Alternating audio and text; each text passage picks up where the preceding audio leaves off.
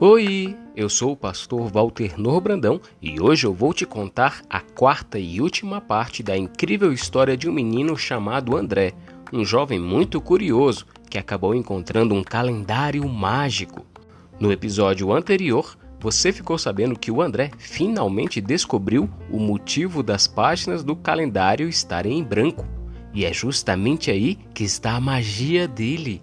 As páginas vão ser magicamente preenchidas com uma história que ainda está por acontecer. Vai ser a história das virtudes cristãs que o André vai aprender com Jesus todos os dias nesse ano.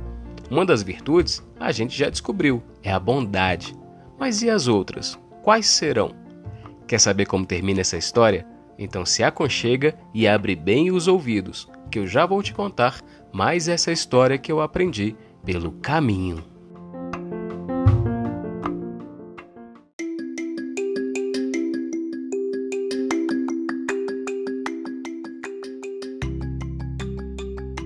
Que tal agora a gente parar um pouco, relaxar e aproveitar para ouvir uma bela história? Seja bem-vindo! Você está no Histórias pelo Caminho. Por aqui, a história é sempre uma surpresa, mas o caminho você já sabe, né? Jesus é o caminho. Jesus é o caminho, a verdade e a vida.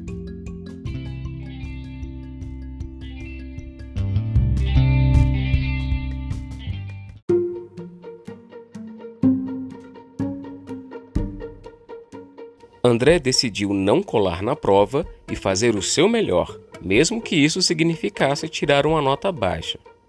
Ele fez a prova com honestidade e entregou para a professora. E mesmo sem saber qual seria sua nota, ele se sentia aliviado e feliz por ter feito a coisa certa. No final do dia, ele foi para casa e correu para o quarto para olhar o calendário mágico. Quando ele abriu o calendário na página de fevereiro, ficou muito feliz com o que viu. Agora, ao invés de uma página em branco, havia uma linda imagem ilustrando o mês de fevereiro. Era uma cena de André entregando a prova para a professora com um fundo de um sol. Embaixo da imagem havia uma palavra: honestidade. Nos meses seguintes, André continuou a aprender com o calendário mágico. A cada mês, uma nova imagem aparecia, mostrando uma nova virtude cristã que Jesus tinha ajudado André a praticar. Em março, ele praticou a paciência, quando teve que esperar pelo seu aniversário sem reclamar. Em abril, ele aprendeu a generosidade, quando doou alguns brinquedos para uma criança carente. Em maio, ele aprendeu a humildade, quando reconheceu o seu erro e pediu desculpas a um amigo. Em junho, ele aprendeu a obediência, quando respeitou as regras de sua casa e da igreja. Em julho, ele aprendeu a gratidão, quando agradeceu a Deus por todas as bênçãos que tinha recebido. Em agosto, ele aprendeu a amizade, quando fez novos amigos e cuidou dos antigos.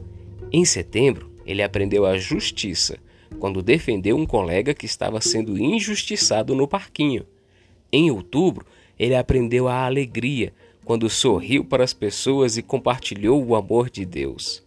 Em novembro, ele aprendeu a fé, quando confiou em Deus e não desanimou diante das provas do final do ano.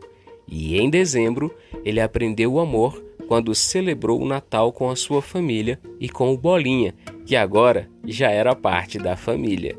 No último dia do ano, André passou os olhos por todo o seu calendário mágico, do início ao fim, e ficou muito feliz com tudo que tinha aprendido com Jesus ao longo do ano. Ele queria agradecer ao dono da loja de antiguidades, que tinha lhe dado aquele presente tão especial. Ele colocou o calendário na mochila e foi até a loja, mas não a encontrou mais. No lugar dela havia uma igreja. André entrou na igreja e viu um presépio igual ao da imagem do seu calendário. Já estava pertinho do Natal. Ele se aproximou do presépio e viu uma placa que dizia: Em memória do Senhor Antônio, que dedicou a sua vida a ensinar as virtudes cristãs para as crianças. André ficou surpreso e emocionado. Ele percebeu que o senhor Antônio tinha sido um anjo enviado por Deus para lhe dar o calendário mágico. Ele tirou o calendário da mochila e, com ele nas mãos, fez uma oração, agradecendo a Deus e ao senhor Antônio pelo seu presente. Quando abriu os olhos, André viu um menino ao seu lado, um menino que olhava com olhos curiosos para o calendário que ele tinha nas mãos, um calendário com a capa vermelha e letras douradas que diziam Calendário Mágico. André olhou para ele e viu quanto ele estava curioso e decidiu lhe dar o calendário de presente, com as mesmas instruções que tinha ouvido do senhor Antônio. André ficou feliz de compartilhar o seu presente e prometeu para si mesmo que, mesmo sem o calendário, iria continuar a seguir diariamente os ensinamentos de Jesus, de quem agora ele se lembraria não só no Natal, mas em todos os dias do ano.